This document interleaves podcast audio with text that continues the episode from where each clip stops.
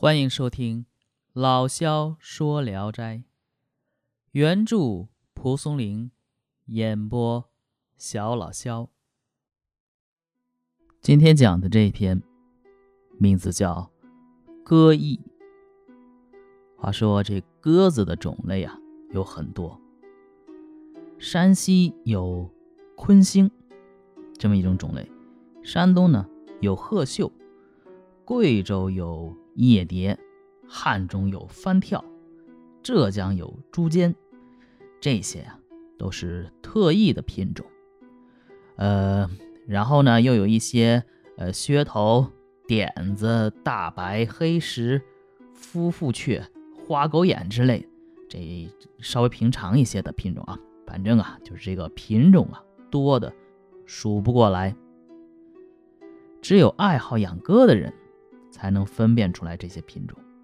然后，邹平县张幼良，张公子有养鸽的癖好。他按照鸽经寻求鸽子。这咱们都说了，喝茶的有茶经，这养鸽子的呀有鸽经。力求就拥有所有的鸽子的品种。他饲养鸽子，如同照料婴儿。鸽子着凉了。就用甘草治疗，伤热了呢，就用盐粒儿治疗。鸽子爱睡觉，睡得太多，有的呢就会患麻痹症死掉。张公子在扬州花了十两银子，买得了一只鸽子。这只鸽子体型最小，善于走路，把它们放在地上呢，就不停地转着圈走，不到累死不会停止。所以啊，常常得有人把它握在手里。夜晚呢，把它放到鸽群当中，让它惊动其他鸽子，就可以避免这鸽子得腿脚麻木的毛病。这只鸽子的品种啊，叫夜游。山东一带养鸽的行家，谁也不如这张公子养得好。张公子也以善养鸽。自诩。一天夜晚，张公子坐在书斋中，忽然看见一个白衣少年敲门进来，是个从来不认识的人。张公子问他，这少年回答说：“我是漂泊之人，姓名不值一提。老远就听说您养的鸽子最兴盛，这也是我平生的爱好。呃，请您让我开开眼。”张公子一听。哎，这是一个好友啊，所以把所有的鸽子放出来，真的是五色俱全，灿如云锦。少年笑着说：“人们说的果然不错，公子可称得上是养鸽的大能家了。我也带着一两只，您愿意看看吗？”张公子一听大喜，跟着少年就走了。月色昏暗。野地荒坟，十分萧条。张公子内心感到一缕恐惧。少年伸手一指，说：“公子再走几步，我的住处就不远了。”又走了几步，见一个道观。这道观呢，只有两间房。少年握着张公子的手进去，里面很黑，没有灯火。少年站在庭院中，口中学作鸽子鸣叫。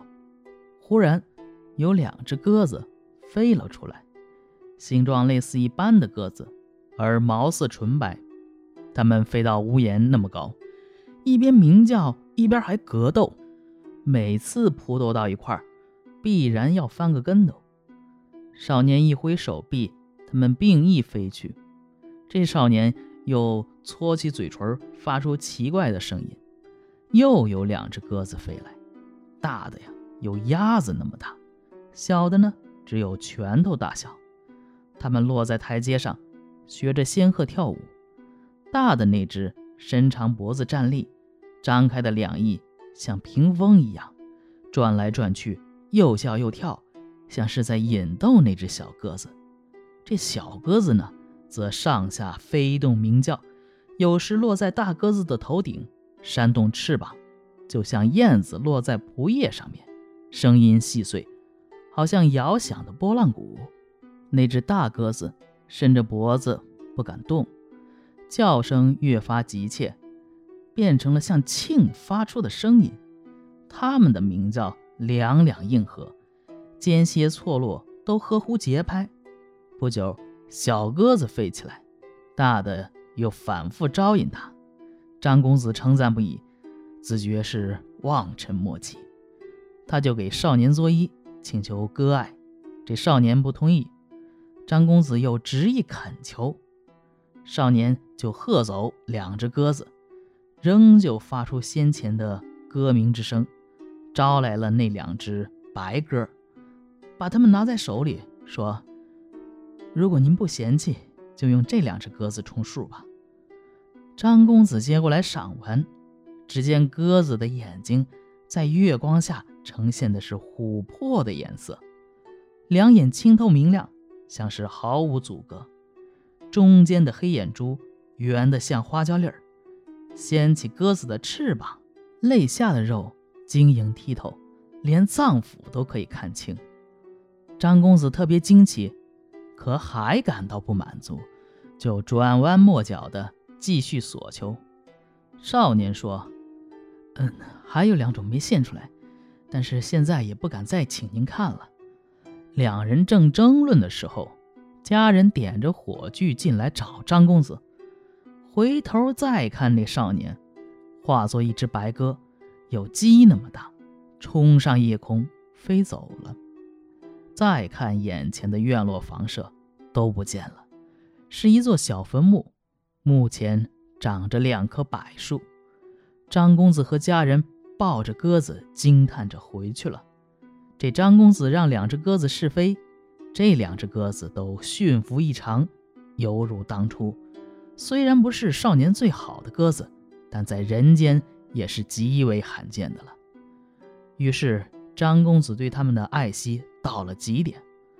过了两年，这两只鸽子繁育了雌雄各三只小鸽子，即使亲戚朋友来索要，这张公子啊也不给他们。